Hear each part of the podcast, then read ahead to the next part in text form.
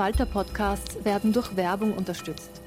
Das hilft bei der Finanzierung unseres journalistischen Angebots. Introducing Wondersuite from Bluehost.com. Website creation is hard, but now with Bluehost, you can answer a few simple questions about your business and get a unique WordPress website or store right away. From there, you can customize your design, colors, and content And Bluehost automatically helps you get found in search engines like Google and Bing. From step-by-step guidance to suggested plugins, Bluehost makes WordPress wonderful for everyone. Go to bluehost.com/wondersuite.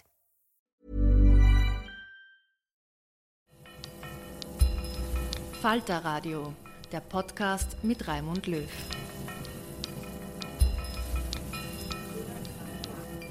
Sehr herzlich willkommen, meine Damen und Herren, im Falterradio. Wir besprechen in dieser Sendung, was die europäische Politik bewegt, in Rom, in London, in Berlin und in Wien, wie sich das Ableben von Silvio Berlusconi auf das Parteiengefüge in Italien auswirkt. Das ist eine der Fragen. Wir wollen auch den wahrscheinlich endgültigen Abgang des britischen Ex-Premiers Boris Johnson aus der Politik diskutieren und den scheinbar unaufhaltsamen Aufstieg des Chefs der Labour Party, äh, Keir Starmer, der keineswegs ein besonders linker Politiker ist, und auch einen Außenblick auf die österreichische Innenpolitik wollen wir versuchen, die ja durch den neuen SPÖ-Parteichef Andreas Babler durcheinandergewirbelt wird. Ich begrüße meine Kollegin Tessa Schischkowitz. Hallo. Ja, hallo. Tessa Schischkowitz berichtet aus London für den Falter und für viele andere Medien in Österreich auch. Ebenfalls mit dabei ist Katrin Karlweit. Hallo. Hallo. Katrin Karlweit ist Wien-Korrespondentin der Süddeutschen Zeitung. In Österreich, Katrin, gibt es in der Politik seit Wochen nur eine Causa, das ist die Causa SPÖ. Und jetzt, seit zwei Wochen vor allem Andreas Babler als neuen SPÖ-Chef. Ist das etwas, das in Deutschland irgendwie wahrgenommen wird oder ist das wirklich österreichische Innenpolitik im allerengsten Sinn? Also ich muss jetzt allen Österreichern, die zuhören, eine wirklich traurige Mitteilung machen. Bis zu dem Moment, als dieses Wahlchaos ausbrach, hat das in Deutschland niemanden interessiert. Also die Mitgliederbefragung, äh, der Parteitag, das konnte ich als Korrespondentin anbieten wie Sauerbier. Dann hieß es in Deutschland, na ja, ähm, ja, aber es ist ein österreichischer Oppositionspolitiker. Und als dann das passierte, was in Österreich zum Glück ja immer wieder passiert, also zum Glück für uns Auslandskorrespondenten, da war das Interesse plötzlich groß, aber es ging, glaube ich, letztlich mehr um die Kalamitäten. Und ob aus der Kalamität etwas Interessantes, auch vielleicht Positives werden kann, darüber äh, werden wir sprechen. Ich freue mich sehr, dass von der neuen Zürcher Zeitung Iva Mainzen gekommen ist. Hallo. Hallo. Iva Mainzen berichtet für die NZZ aus Wien über Mitteleuropa zurzeit, besonders über die Ukraine. Wir wollen jetzt nicht viel über die Ukraine sprechen, aber eine konkrete Frage an den Experten. Diese lange vorbereitete militärische Offensive der Ukraine, die scheint nicht so recht vom Fleck zu kommen. Beunruhigt das die Führung in Kiew? Ich glaube, die Führung in Kiew beunruhigt das ein bisschen weniger, als dass äh, die westlichen Unterstützer vielleicht beunruhigt, weil ich denke, man hat schon auch medial diesen Eindruck gehabt, das geht jetzt schnell oder das würde schnell gehen. Aber ich denke, so wie es jetzt läuft, ist eigentlich nicht überraschend. Die Russen hatten da ein Jahr Zeit, sich vorzubereiten und sie haben doch auch eine starke, zum Beispiel Luftüberlegenheit, die den Ukrainern zu schaffen macht. Sicher schwieriger als erhofft, aber nicht unbedingt schwieriger als erwartet. Die große Frage der letzten Wochen war der, der Staudamm, der äh, gebrochen ist und riesiges Territorium überschwemmt hat, wo Kiew sagt, das ist ein russischer Sabotageakt, Moskau sagt, das waren die Ukrainer. Ist in der Zwischenzeit wirklich klar, was dahinter steckt und wem es nützt, diese Katastrophe? Ich glaube, sie nützt eigentlich niemandem wirklich. Ähm, ich glaube auch, man kann ziemlich ausschließen, dass die Ukrainer dahinter stecken. Das ist zu kompliziert. Moskau hat diesen Damm kontrolliert. Also, dass Russland die Verantwortung dafür hat, ist für mich klar. Die Frage ist jetzt einfach, war es wirklich eine gezielte Explosion? Für die ich auf russischer Seite irgendwie das Motiv nicht ganz erkennen kann? Oder war es halt doch eine Art von Unfall, der aber als Folge einer monatelangen Vernachlässigung dieses Dammes und einem absolut fahrlässigen Umgang damit der Besatzungsmacht ähm, erfolgte. Katastrophen, die es in Kriegen immer wieder gibt, wahrscheinlich unvermeidlich. Ich begrüße sehr herzlich Giovanni Del Re. Hallo. Hallo. Giovanni Del Re ist Brüssel-Korrespondent der italienischen Tageszeitung Avvenire Giovanni, beginnen wir mit einem Blick auf Italien nach dem Tod von Silvio Berlusconi. Der hat 20 Jahre die italienische Politik überschattet, war ein Rechtspopulist noch lang bevor man den Donald Trump Viele sagen, der richtige Erfinder des äh, Genau, also vor Trump, vor Boris Johnson, schwer belastet durch Gerichtsverfahren, Mafia-Verbindungen. Und dann hat ihm die Regierung ein Staatsbegräbnis äh, organisiert. Das ist doch ziemlich ungewöhnlich. Was heißt das für die italienische Politik? Äh, mehr als äh, Staatsbegräbnis, was äh, viele Polemiken verursacht, ist die Tatsache, dass äh, eine Woche Trauer, Staatstrauer, ähm, beschlossen wurde. Und das letzte Mal war bei, bei Cavour im 19. Jahrhundert. Das heißt, es war noch nie der Fall im ganzen 20. Jahrhundert. 19. Jahrhundert, der genau. berühmte. Genau, genau. genau. Das war der erste berühmte Premierminister Italiens äh, nach, der Wieder, na, na, na, nach der Wiedervereinigung.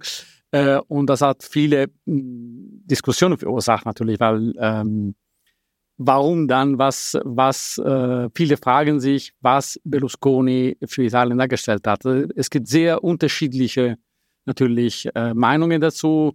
Äh, einige sagen, das ist ein großer Statist, der sehr viele, ähm, sehr viel verändert hat. Andere sagen, dass er eigentlich in Wirklichkeit keine, äh, nicht einmal eine einzige Reform äh, durchführen konnte und dass eigentlich das Land eher gespalten hat und das Land für sich selbst eigentlich einfach angenommen hat.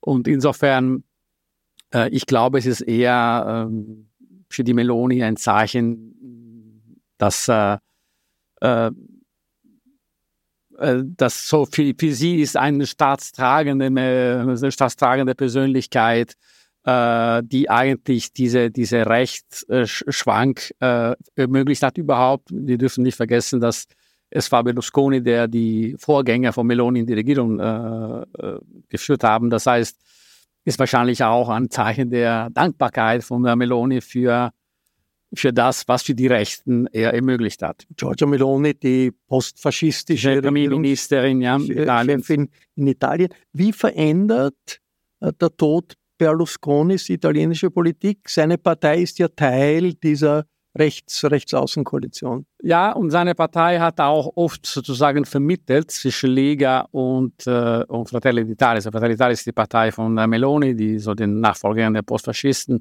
und Lega Nord kennt man wahrscheinlich jeder. Äh, und äh, der war ein bisschen so die, die Kraft, die, die zwischen den beiden äh, Parteien ein bisschen vermittelt hat, weil die sind sehr ähnlich und sehr, sehr, sie konkurrieren auch viel. Äh, und äh, wichtig war, dass die Forza Italien Mitglied der ähm, EVP war. Das heißt, es gibt auch diese institutionelle, also diese ähm, Aspekt, der auch eine Rolle gespielt hat. Ähm, und nach dem Motto, wir sind nicht so, nicht, so radikal, wenn, wenn auch die EVP, EVP mit uns ist und so weiter. Aber Forza Italia war gleich Berlusconi. Und niemand weiß, was jetzt aus Forza Italia wird ohne, ohne Berlusconi.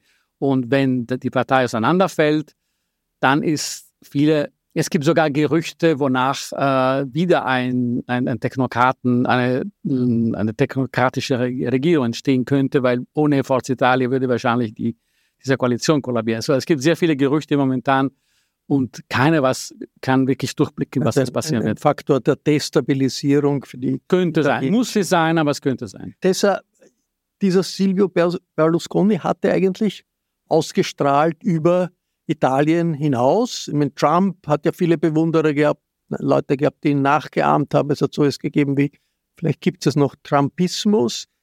Berlusconi ein vorwiegend italienisches Phänomen oder war das doch mehr? Ich glaube, wenn man sich Boris Johnson sozusagen als äh, britischen Vertreter der Rechtspopulisten anschaut, hat er sich eher an, Tra an Trump orientiert als an Berlusconi.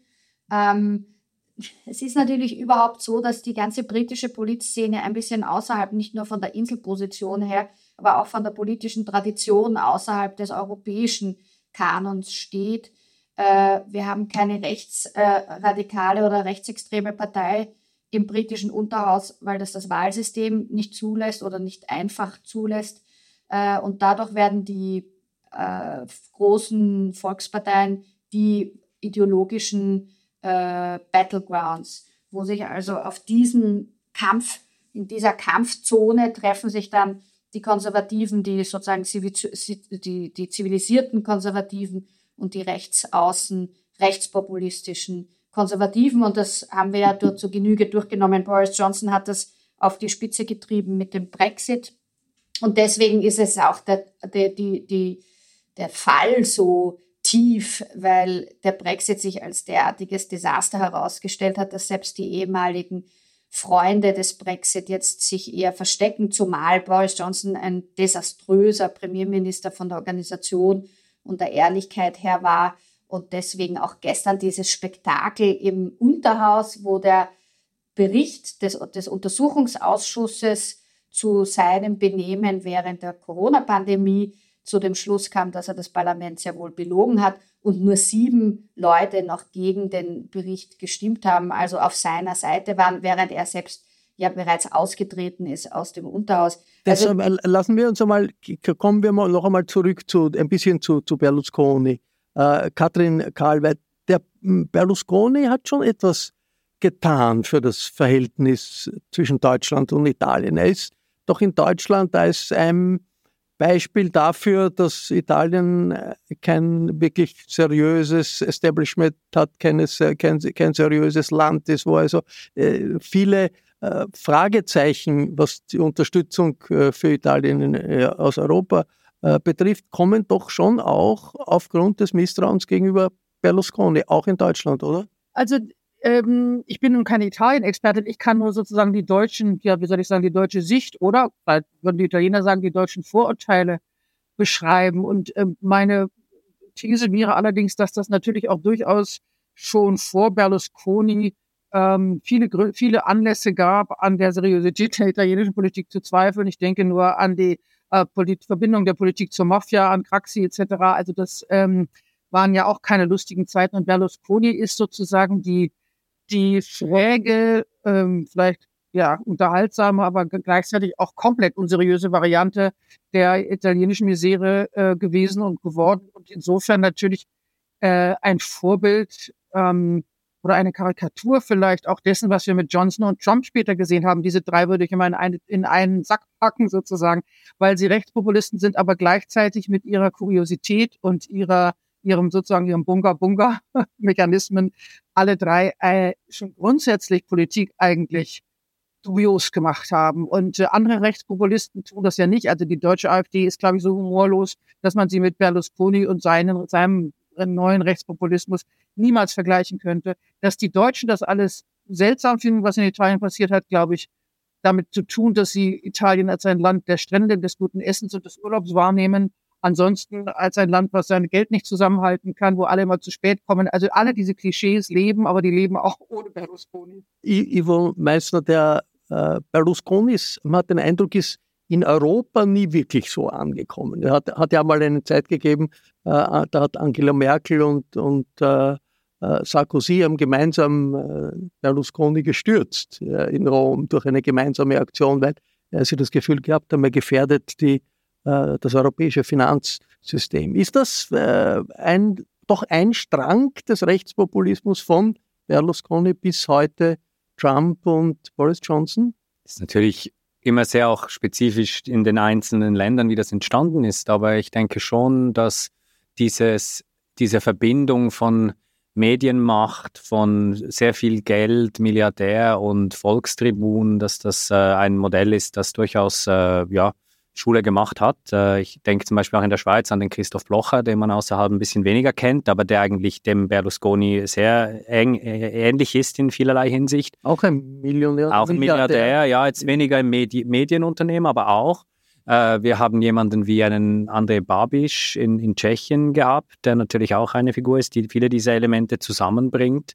Ähm, und doch hat Berlusconi es geschafft, dann doch nicht diesen ganz ähm, dubiosen Ruch zu haben. Und man, man sieht ja auch, also wie, wie Sie gesagt haben, ähm, er hat die Postfaschisten in die Regierung geholt, aber es gab keine Sanktionen, jetzt im Gegensatz zum Beispiel zu, zur Regierung von, von Wolfgang Schüssel ähm, 2000. Das ist eine andere Zeit. Natürlich, aber trotzdem, es zeigt ja auch, dass Berlusconi es doch irgendwie geschafft hat, diese Verbindungen zu einer Art von, von konservativen Mainstream irgendwie doch aufrechtzuerhalten. Und jemand, das, wo dann auch jemand wie ein Viktor Orban, der, der auch diese Verbindung zur, EV, äh, zur EVP ja auch jetzt gebrochen hat, Also das, das war etwas, wo, wo Berlusconi dann in gewisser Weise auch immer sehr pragmatisch handelte. Pragmatisch auch im Sinne, das haben Sie vollkommen recht. Und es gibt etwas, das äh, man vielleicht auch hier, hier vorheben sollte, ist, dass Berlusconi nie gegen Minderheiten gewettet hat. Das heißt, er hat nie etwas Rassistisches oder gegen Minderheiten äh, was gesagt.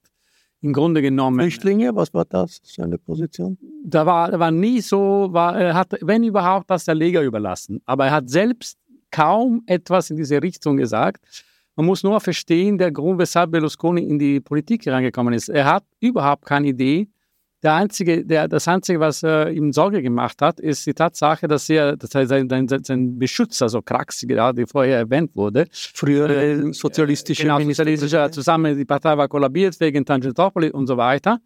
Äh, und dann hatte er keine Beschützer mehr für seine eigenen äh, Firmen. Und dann musste er selber eingreifen. Und das hat er natürlich sehr, sehr, sehr, sehr gut gemacht. Ja. Ähm, ich möchte nur etwas sagen. Wenn man von Universität Italien spricht, sollte ein bisschen aufpassen, weil zumal zum Beispiel, was in den 90er Jahren passiert ist, was, äh, äh, wie die ganze Korruption verarbeitet wurde und wie viele Prozesse ich möchte mir gerne andere Länder anschauen, wo das genau so passiert ist. Das heißt, Italien kann mm, so unseriös manchmal wirken, aber wir können auch, Italien kann auch kräftig gegen diese Situation äh, immer wieder äh, aufstehen und, äh, und, und, kämpfen. Das heißt, Punkt der Korruptionsprozesse bemüht sich Österreich, könnte wo die ganze Partei, die ganz, ganz, Anfang. Genau, genau. Ja, aber es wurde sehr viel gemacht. Äh, die konservativen Parteien in Europa sind ja jetzt in, ein, in, in vielen Fällen in einer ähnlichen Position nach dem Abgang eines sehr populären rechtspopulistischen Politikers. Äh, äh, du hast schon angesprochen, die Situation der Tories jetzt. Boris Johnson ist weg. Äh, ist das nicht für die Tories, müsste das eigentlich nicht eine Erleichterung sein für die Tories und die Tory-Regierung, dass dieser skandalbehaftete charismatische, einflussreiche Politiker, aber doch äh, jetzt weg ist? Auf der einen Seite ganz sicher und ähm, man hört auch von Leuten, die zusammen aus dem diplomatischen Dienst, auch europäische Diplomaten, die mit dem Rishi Sunak und seinem Team auch politisch versuchen, gemeinsam für die Zukunft jetzt auch gemeinsam. Rishi Sunak, der aktuelle konservative Premierminister. Der Premierminister, der sozusagen jetzt als quasi als Übergangspremierminister eingesetzt ist, weil sehr lange wird er das wohl nicht machen können. Aber der hat größere Qualitäten als Premierminister und auch inhaltlich als ein jemand, der aufbauen kann, inhaltliche Positionen und Politiken, die ja auch ein bisschen längerfristig planen können. Ähm, da, da spielt er keine schlechte Rolle. Das Problem, dass die Konservativen haben nach 13 Jahren erst Sparpolitik und dann Brexit über alle Krisen, die auch sonst auf der ganzen Welt vorherrschen, ähm, ist das Land sozusagen wirklich bereit für einen Wechsel. Und jetzt haben sie zwar den Boris Johnson losbekommen, aber Rishi Sunak selbst ist natürlich ein Neokon, das, äh, wie wir früher gesagt hätten, also jemand, der den Brexit sehr unterstützt hat, der ganz harte Immigrationspolitik unterstützt, zusammen mit seiner Innenministerin. Also da sind die, dieses Phänomen, das wir auch gesehen haben, also letztlich auch das Erbe Berlusconis, das sich jetzt in der Meloni zeigt, aber auch das Erbe äh, von Donald Trump, der die republikanische Partei derart ruiniert hat, dass also alle möglichen äh, Ersatzkandidaten zu Trump innerhalb der republikanischen Partei weitaus gefährlicher noch sind, weil die äh, jünger sind, aber politisch unter Umständen radikaler. Und das ist eine Sache, die sich bei den Konservativen in Großbritannien, wir noch nicht genau wissen, wie sich das entwickelt. Also es ist zwar der Chaot Boris Johnson so gut wie weg, aber die Legacy, also das politische Erbe, wird sich sicher schon bemerkbar machen. Das ist im Moment keine zivilisierte konservative Partei, sondern eine, die an den rechten Rand gedrängt wurde und sich von dort aus jetzt erstmal ähm, gewissermaßen auch wieder positionieren muss und das unter Umständen dann eben nächstes Jahr in der Opposition. Introducing Wondersuite from Bluehost.com. Website creation is hard. But now with Bluehost, you can answer a few simple questions about your business and get a unique WordPress website or store right away. From there, you can customize your design, colors, and content. And Bluehost automatically helps you get found in search engines like Google and Bing. From step-by-step guidance to suggested plugins, Bluehost makes WordPress wonderful for everyone. Go to bluehost.com/wondersuite. In Umfragen liegt Labour ganz klar vorne. Der Parteichef Keir wird schon so gehandelt, als wäre er schon äh, Premierminister. Jetzt ist das nicht ein bisschen vorschnell angesichts des Tempos, mit dem sich die britische Politik und auch die Politik sonst wo bewegt und auch verändert. Auf jeden Fall. Und es ist auch nicht so, dass die Labour-Führung da triumphalistisch irgendwie äh, agiert. Die haben äh, Vorbilder aus den 70er Jahren unter Neil Kinnock, als man gedacht hat, man hat die Sache in der Tasche und dann hat man es doch verloren. Das kann natürlich auch, Großbritannien ist ein konservatives Land, also es sind, könnte auch passieren natürlich, dass die, dass die Konservativen die Wahlen nicht verlieren und äh, Keir Starmer nicht Premierminister werden kann als Labour-Chef. Aber äh, die Umfragen sind recht deutlich. Auch das sozusagen vom demokratischen Prozess ja nach 13, 14 dann Jahren äh, ist es vielleicht auch mal genug noch dazu, wo sehr wenig Erfolge vorgezeigt werden können. Und er selber bemüht sich um ein sehr äh, vorsichtiges äh, politisches Auftreten. Er spricht nicht über Brexit, er spricht auch nicht sehr. Aber will doch eher eine Annäherung Politik. an die EU, oder? Auf jeden Fall Annäherung. Er spielt eine positive Rolle grundsätzlich, aber er ist kein kantiger Politiker. Er ist auch als ehemaliger Staatsanwalt Englands ein Mann des Rechtes. Und ich glaube, das ist im Moment das, was am ehesten den Leuten gefällt. Also nach dem rechtspopulistischen Überschlag mit Gesetzesbrüchen und auch dem, der offenen Verachtung des politischen Systems und des Parlamentarismus, der den Briten eben sehr wichtig ist, im Übrigen wichtiger, glaube ich, als manchen europäischen oder amerikanischen äh, Nationen, äh, ist jetzt Keir Starmer mit der Art, wie er auftritt, dass er auch sozusagen auf beide Seiten der Mitte zugreifen könnte und damit eine Mehrheit erreichen könnte, ganz sicher auf einem guten Weg, wenn es darum geht, dass man Wähler äh, zu sich rüberziehen will. Und auch zeigt auch die Perspektive einer äh, Annäherung wieder an die Europäische Union, die ja auch äh, versucht wird von der jetzigen Regierung, von, von äh, Rishi Sunak. Äh, Katrin Kalweit für Berlin, für Deutschland wie wichtig wäre es, dass es nach den großen Verwerfungen des Brexit wieder einen Modus Vivendi mit Großbritannien gibt, vielleicht irgendeinen, äh, doch eine permanente Verbindung auch in vielen äh, äh, politischen Bereichen in der Europäischen Union zwischen London und Brüssel? Ich glaube, das ist ungeheuer wichtig und die deutsche Bundesregierung setzt alles auf äh, Starber und Labour, was geht. Es gibt auch immer wieder Emissäre jetzt, die in London sind. Ähm, Lars Klingbeil, der Generalsekretär, ist regelmäßig da. Ähm, und äh, die, äh, die Hoffnung ist natürlich vor allem deshalb zu groß, weil zum einen der Wegfall von Großbritannien aus der EU als, äh, glaube auch als persönliche Niederlage von Merkel und von den Deutschen wahrgenommen wurde, weil das Verhältnis zu Frankreich nicht mehr so stabil und nicht mehr so gut ist, weil sich die Kostverhältnisse in der EU verschieben massiv hin auch zu einer neuen Rolle der Osteuropäer und weil es deshalb äh, aus mehreren Gründen wichtig ist, dass es eine gute und funktionierende deutsch-britische Achse gibt. Zum einen für die Unterstützung der Ukraine. Die Briten sind ja erfreulicherweise ganz weit vorne, wenn es um Militärhilfe geht, auch um ähm, Security und um äh, Aufklärungshilfe, um Geld. Ähm, und äh, da gibt es, glaube ich, eine große Übereinstimmung mit den Deutschen. Und zum anderen ähm, gibt es den Versuch, auch in Brüssel neue Kraftzentren zu bilden, die eine Integration des Balkans, eine Integration Moldawiens ähm, befürworten. Und da kann, man die Briten bei allem Brexit nicht außen vor lassen. Uh, Ivo Meinzen, gerade in der Ukraine-Frage, in der Haltung zum russischen uh, Überfall und zum russischen Krieg, sind ja Briten und Europäer auf einer ziemlich ähnlichen Linie, vielleicht sogar identen Linie. Wie wichtig ist das für die Ukraine, dass Briten und die Europäische Union da zusammen vorgehen? Das ist natürlich extrem wichtig. Ähm, Boris Johnson ist für die Ukraine ein Held, ähm, weil er halt als einer der ersten auch in die Ukraine kam.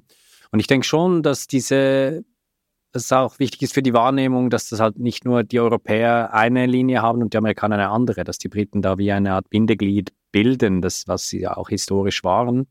Und ich denke, es ist auch deshalb wichtig, weil die Briten halt auch militärische Kapazitäten haben. Die haben ähm, Waffen, die sie liefern können. Die haben eine Industrie, die produzieren kann, was ja in Europa doch eher teilweise eher in Frage gestellt ist, wie viel sie wirklich liefern können. Also die Briten sind eine Militärmacht, Europa ist das nicht. Also nur schon von diesem Aspekt her, jetzt mal abgesehen von allen politischen Seiten, äh, ist das natürlich absolut zentral. Giovanni Del Re, die britische Labour Party hat ja immer eine gewisse Sonderrolle gespielt in der europäischen Sozialdemokratie. Aber es hat, gibt doch ähnliche Trends und, und, und unterschiedliche Trends. Und der jetzige Labour Party-Chef ist ein eher gemäßigter Rechter. In Italien ganz anders. Die italienische Partito Democratico, wenn man will, die italienische Sozialdemokratische Partei hat eine linke äh, neue Parteichefin. Der linke Politiker in der Labour Party war Jeremy Corbyn und der ist gescheitert. Äh, sieht man in Italien ein bisschen diese Sorge, dass eine Wiederbelebung der italienischen Linken nicht ansetzt dort, wo heute die Labour Party erfolgreich ist, sondern dort, wo sie in der Vergangenheit gescheitert ist, nämlich beim linken Jeremy Corbyn? Also diese, genau dieser Jeremy Corbyn-Vergleich habe ich schon in Italien mehrmals ge äh, gehört und man muss auch denken, dass er, was da passiert, im Manat war hier von der Schlamassel von, äh, von der SPÖ gesprochen, aber äh, es war keine äh, organisatorische Schlamassel, aber es war ein bisschen auch so eine Überraschung, als die äh, Schlein, so die jetzige Parteichefin, gewählt worden ist, äh, auch weil Sie heißt genau? Schlein, das ist ein deutscher Name, aber sie ist eine Italienerin. Äh, und, ähm, und das Problem ist, dass damals äh, aus irgendeinem Grund die Wahl der Parteichefin auch für Nicht-Parteimitglieder eröffnet wurde. Und das hat komplett das geändert, weil viele Fünf-Sterne-Bewegung-Mitglieder für sie gestimmt haben. Das war schon ein bisschen überraschend. Das wäre eigentlich der Kandidat wäre ein gewisser Bonaccini, der jetzige ähm, Regionalchef von Emilia-Romagna, von der Region von Bologna. Der war viel gemäßigter und äh, vielleicht mehr imstande, das Zentrum anzusprechen. Und genau da, jetzt machen sich viele, haben viele die Sorge, dass genau die Partei zu sehr nach links abdriftet. Ähm, es hat schon Anzeichen gegeben. Jetzt hat sie inzwischen diese Sorgen verstanden und jetzt versucht sich ein bisschen die Schleien, die, äh, das ein bisschen zu korrigieren. Aber es gab schon Aussagen, die ziemlich, äh, ziemlich so, also auch sozialgesellschaftlich, zum Beispiel diese äh, GPA diese, diese äh, Leihmutterschaft und so weiter sie unterstützen. Das ist ein, sehr, ein Thema, das die Italiener sehr, sehr äh, mm, spaltet. Äh, in, eigentlich sind in den nächsten Monaten die Umfrage in, in die, die Höhe geschnellt, äh, aber trotzdem äh, auf lange Sicht machen sich sehr viele Kommentatoren auch die Sorge, dass die Partei so eine ähnliche, ein ähnliches Schicksal erleben könnte, so wie die, wie die Labour-Partei unter, unter Jeremy Corbyn eigentlich. Tessa Schischkowitz, wie hat das die Labour-Partei endlich geschafft, sich aus diesem Tal äh, unter Jeremy Corbyn hochzuarbeiten zu der jetzigen Partei, die in den Umfragen weit vorne liegt? Also es hilft immer in solchen Fällen, wenn man eine komplette Niederlage äh, erlebt. Und die war nach Jeremy Corbyns kurzen Höhenflug erreicht, als er die Wahlen komplett verloren hat. Und danach war es relativ einfach ähm, für ähm, ähm, Keir Starmer sozusagen diese völlig kaputte Partei, in der nur über Antisemitismus gestritten wurde und über sonstige Programmatik, aber auch über den Brexit, der die Partei genauso gespalten hat wie die Konservativen. Also er hatte wirklich eine sehr, sehr schwierige Ausgangslage und hat versucht, mit eben seiner sehr moderaten Politik die Leute zu einen, allerdings auch mit etwas, was die Linke gerne macht in äh, Britannien, historisch gesehen auch, dass man immer den anderen Flügel ziemlich radikal ausgrenzt bis rauswirft. Also da haben jetzt diese ganzen Corbyn ähm, äh, Mitarbeiter und Athlaten und Fans wurden also sukzessive auch nicht mehr aufgestellt jetzt für die nächsten Wahlen. Das sind jetzt diese Selektionsprozesse, wer da gewählt wird, aufgestellt wird, gerade im Gange. Und man sieht, dass die Corbynisten sehr an Macht verloren haben, auch in den Gewerkschaften. Aber das liegt auch daran, dass Corbyn einfach ein wahnsinnig schlechter äh, Parteiführer war, der weder als Parteimanager irgendwas geboten hat, noch auch irgendwie eine ideologische Kraft gezeigt hat oder ein, eine inhaltliche, auch linke inhaltliche Politik gemacht hätte, die irgendwie ins 21. Jahrhundert gepasst hätte. Also der ist halt wirklich in den 70er Jahren festgesteckt. Und jetzt blicken sozusagen die Reste des Corbynister-Lagers natürlich immer begeistert jetzt nach Italien auf Frau Schlein oder nach Österreich auf Herrn Babler und hoffen, dass von dort eine neue linke Kraft kommt. Aber ich glaube, die täuschen sich da ein bisschen, weil das, was aus, äh, von Babler zu erwarten ist, ist unter Umständen wirklich eine linke Positionierung in der Sozialpolitik, die sehr wichtig wäre für alle sozialdemokratischen Parteien, um die Wähler in dieser ehemaligen Arbeiterschicht oder im Kleinbürgertum, also jedenfalls auch in den Bereichen, wo Leute sich abgehängt fühlen, zurückzuholen in die sozialdemokratische oder linke äh, Parteien. Aber gleichzeitig muss man deswegen ja nicht 70er Jahre Politik im, in der internationalen, im internationalen Bereich auch machen, was sich jetzt auswirken würde, äh, im, zum Beispiel im Anti, äh, Anti-Amerikanismus und diesen Bereichen. Also da ist zu hoffen, dass das nicht passiert. Katrin Kalweit, wie groß ist aus Ihrer Sicht das Risiko für den Andreas Babler, dass er genau in diese Schiene hineingerät, in die Jeremy Corbyn äh, geraten ist und ihn zerstört hat? Also ich würde, glaube ich, davor warnen, Babler mit Corbyn äh, zu vergleichen, weil Corbyn wirklich auch eine extrem eingeschränkte Weltsicht hatte und schlechte Berater hatte. Und ähm, nach meiner Wahrnehmung ist Babler ein politisches Naturtalent vor allem, aber äh, ziemlich gut aufgestellt, was seine Social Media angeht, was seine Berater angeht, was seine Positionierung angeht, mit kleinen Fehlern. Aber der lernt schnell und ähm, er ist kein Volksverführer, auch wenn er gut redet, sondern, äh, glaube ich, machtpolitisch klug genug, um sich nach allen Seiten abzusichern. Ivo Meinzen, was interessiert die Schweizer am äh, Andreas Babler oder auch an den äh, äh Entwicklungen in der österreichischen Sozialdemokratie? Ist das nur so, äh, wie der Katrin Karlweit sagt, äh, das Hoppaler-Moment des, äh, des schlecht ausgezählten Ergebnisses beim Parteitag? Aber es gibt ja auch in der Schweizer Sozialdemokratie immer unterschiedliche Strömungen und unterschiedliche Arten, wie man sagt, dass man aus der äh, Situation jetzt herauskommt und wieder in die Offensive kommt, was nicht der Fall ist in der Schweiz. Ja, wobei in der Schweiz ist die Sozialdemokratie eigentlich schon seit Jahrzehnten ähm, stabil, nicht mehr, war auch nie so groß wie in Österreich, war nie eine 40 oder 50 Prozent Partei. Also ich denke, da ist irgendwie dieses Krisengefühl ist kleiner. Ähm, natürlich sind es irgendwie ähnliche Themen, oder? Es geht halt darum, wen spricht man an, eben wie kriegt man diese sogenannte Arbeiterschicht, die ähm, zu, den, zu den Rechtskonservativen oder, oder sogar zu, zur FPÖ, zu, zur SVP in der Schweiz abgewandert ist, kriegt man die zurück, traditionell linke Klientel. Das glaube ich auch in der Schweiz ist da dieser Prozess halt auch schon weiter fortgeschritten. Also es gibt nicht so wie jetzt in Wien, wie es wirklich noch eine eine österreichische quasi Arbeiterschicht gibt, gibt es in der Schweiz äh, das eigentlich schon, schon längst nicht mehr, weil halt auch diese Transformation schon weiter fortgeschritten ist.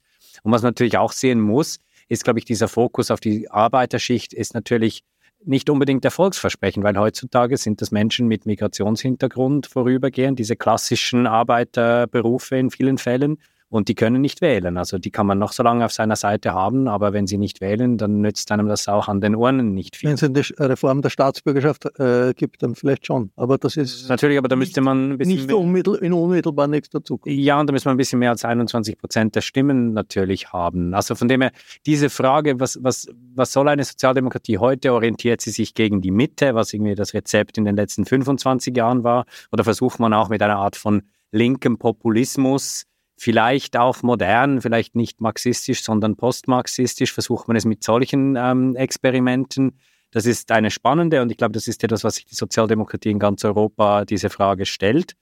Ähm, bisher hat man aber schon den Eindruck, dass das eine, eine sehr riskante Strategie ist, die jetzt bis jetzt auch nicht, noch nicht so richtig die Erfolge gezeigt hat. Der Andreas Babler versucht ja etwas äh, zu tun, nämlich einen Gegenpol zum Rechtsaußenpopulisten Kickel darzustellen. Auch in der Schweiz gibt es einen bereits angesprochenen mächtigen äh, Rechtspopulisten, die Schweizer Volkspartei mit gewissen Ähnlichkeiten zur FPÖ, den kann man nicht ganz vergleichen, aber doch im ähnlichen Lager. Versuchen die Sozialdemokraten da auch eine sehr offensive Gegenposition zu vertreten oder überlässt man den Populismus da den Rechten. Nein, das tun sie schon, aber ich glaube, es ist nicht so, dass diese Wählerschichten kommunizierende Gefäße sind. Und das ist ja ein Thema, das man zum Beispiel in Wien hat, dass ja die traditionellen SPÖ-Wähler eben zur FPÖ abgewandert sind, vor allem in den letzten zehn Jahren, 15, 20 Jahren. Und das ist weniger der Fall. Das sind wirklich andere Wählerschichten in der Schweiz, hat auch mit der historischen ähm, Gegebenheit zu tun, wie diese Parteien entstanden sind. Und was ich glaube ich auch ein großer Unterschied ist, und ich glaube, das ist von meiner Sicht her Bablers Hauptproblem ist, er gibt sich als Anti-Establishment-Kandidat, auch als Kandidat gegen das Partei-Establishment der Sozialdemokratie, das ja nicht zu unterschätzen ist hier in Österreich. Und ich glaube, das wird letztlich sein größtes Problem sein, weil ich nehme es der SPÖ einfach nicht ab, dass sie sich wirklich erneuern will. Die SPÖ, dort wo sie noch stark ist, will sie verwalten und an den anderen Orten spielt sie eh keine Rolle. Giovanni Del Re, italienische Sicht auf Andreas Babler, wird das verfolgt, weil es ja eben auch in der italienischen, im Partito Democratico einen Selbstfindungsprozess gegeben hat, der jetzt mit einer linken Partei Führerin der Elli Schlein. Um ganz ehrlich zu sein, äh, die, die ganze SPÖ-Geschichte wurde in Italien gar nicht verfolgt, aber das ist kein Wunder, weil inzwischen ist, äh, wir betreiben so viel also Nabelschau, äh, wir sind so, so viel mit innen, italienischer Innenpolitik jetzt beschäftigt und Migranten und was die Meloni macht oder nicht macht und so weiter. Es ist schon viel, so, sogar die deutsche Politik kommt kaum rein, jetzt momentan italienische Zeitungen. Und, äh, und natürlich, eigentlich muss leider sagen, das Einzige, was in italienische Zeitung, fast das Einzige, was sie betrieben, aber was am leichtesten in italienische Zeitung reinkommt, äh, ist, wenn es um die FPÖ geht. Das heißt, sollten wir äh, einen Bundeskanzler kommen das Jahr haben, dann, dann kann, kann ich sie versprechen, versprechen, dass dann die italienische Zeitungen voll davon sein werden. Müssen wir nicht unbedingt haben. Genau, genau. Das ist eine andere Geschichte. Ich hoffe, dass, dass wir nicht darüber schreiben müssen, aber leider ist, wie die, wie die österreichische Politik und auch dieses Chaos, was auch ganz nett unter Führungszeichen gewesen wäre zu berichten, ist wie leider kaum, kaum wahrgenommen. Ein Bundeskanzler Kickel, ganz kurz, äh, Katrin Karlweit, äh, ist das irgendwie am Horizont der Möglichkeiten für äh, die deutsche Politik oder die deutsche Wahrnehmung Österreichs? Also das ist sogar sehr in der äh, deutschen Wahrnehmung, weil ja auch in Deutschland derzeit äh, eine große Angst davor herrscht, dass die AfD Bürgermeisterämter, Landratsämter möglicherweise in den, in den Wahlen im nächsten Jahr auch ganze Bundesländer erobert. Äh, in vielen Kommunen in äh, Ostdeutschland hat die, liegt die AfD mit 30, 35, manchmal 40 Prozent vorn. Sie hat bisher es immer noch nicht geschafft, ähm, größere sozusagen Politikbereiche zu erobern, weil die, weil die Phalanx der Gegner gemeinsam dann immer stark genug war. Aber die Angst davor, dass das nicht mehr lange hält, dieses Bollwerk, äh, und dass dann in immer mehr Kommunen auch die Konservativen mit der AfD koalieren, ist sehr massiv. Diese Debatte dominiert zurzeit in Deutschland. Ähm, und insofern guckt man mit einigem Interesse nach Österreich, wo äh, Herbert Kickel ante Porter steht. Die Umfragen glaube ich zwar nicht, dass die so bleiben. Also ich kann mir nicht vorstellen, dass es so eindeutig ist, wie es zurzeit ist, auch bleibt. Ähm, aber man weiß nicht, was im nächsten Jahr noch passiert, welche Polykrisen dazukommen, wie die äh, FPÖ die weiter nutzt und wie tatsächlich natürlich auch die, F die, Öf Quatsch, die SPÖ, Entschuldigung, die SPÖ sich positioniert, ob es Babler gelingt, vom rechten Rand Stimmen zurückzuholen, angesichts einer zwar ähm, sich kämpferisch gebenden, aber letztlich in einer verhaltensstarren, verharrenden äh, ÖVP. Und also da ist das letzte Wort noch nicht gesprochen, aber äh, es gibt guten Grund, pessimistisch zu sein. Es gibt ganz sicher einen Grund äh, zu sagen, es bleibt sicher nicht so, wie es ist. Es ist sehr viel in Bewegung und es dreht sich und es verändert sich äh, wahnsinnig viel in ganz Europa. Ich danke für die spannende Diskussion. Ich bedanke mich für Ihr Interesse. Ich verabschiede mich von allen, die uns auf UKW zuhören. Die Fragen, die wir hier diskutiert haben, die sind jede Woche auch Themen im Falter. Daher empfehle ich ein Abonnement des Falter. Alle Informationen gibt es im Internet unter der Adresse abo.falter.at. Ursula Winterauer hat die Signation gestaltet. Philipp Dietrich betreut die Audiotechnik im Falter hier am Tisch. Ich verabschiede mich im Namen des gesamten Teams bis zur nächsten Sendung.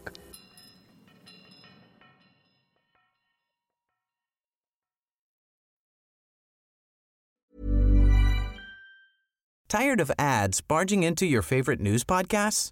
Good news. Ad-free listening is available on Amazon Music for all the music plus top podcasts included with your Prime membership. Stay up to date on everything newsworthy by downloading the Amazon Music app for free or go to amazon.com slash news ad free.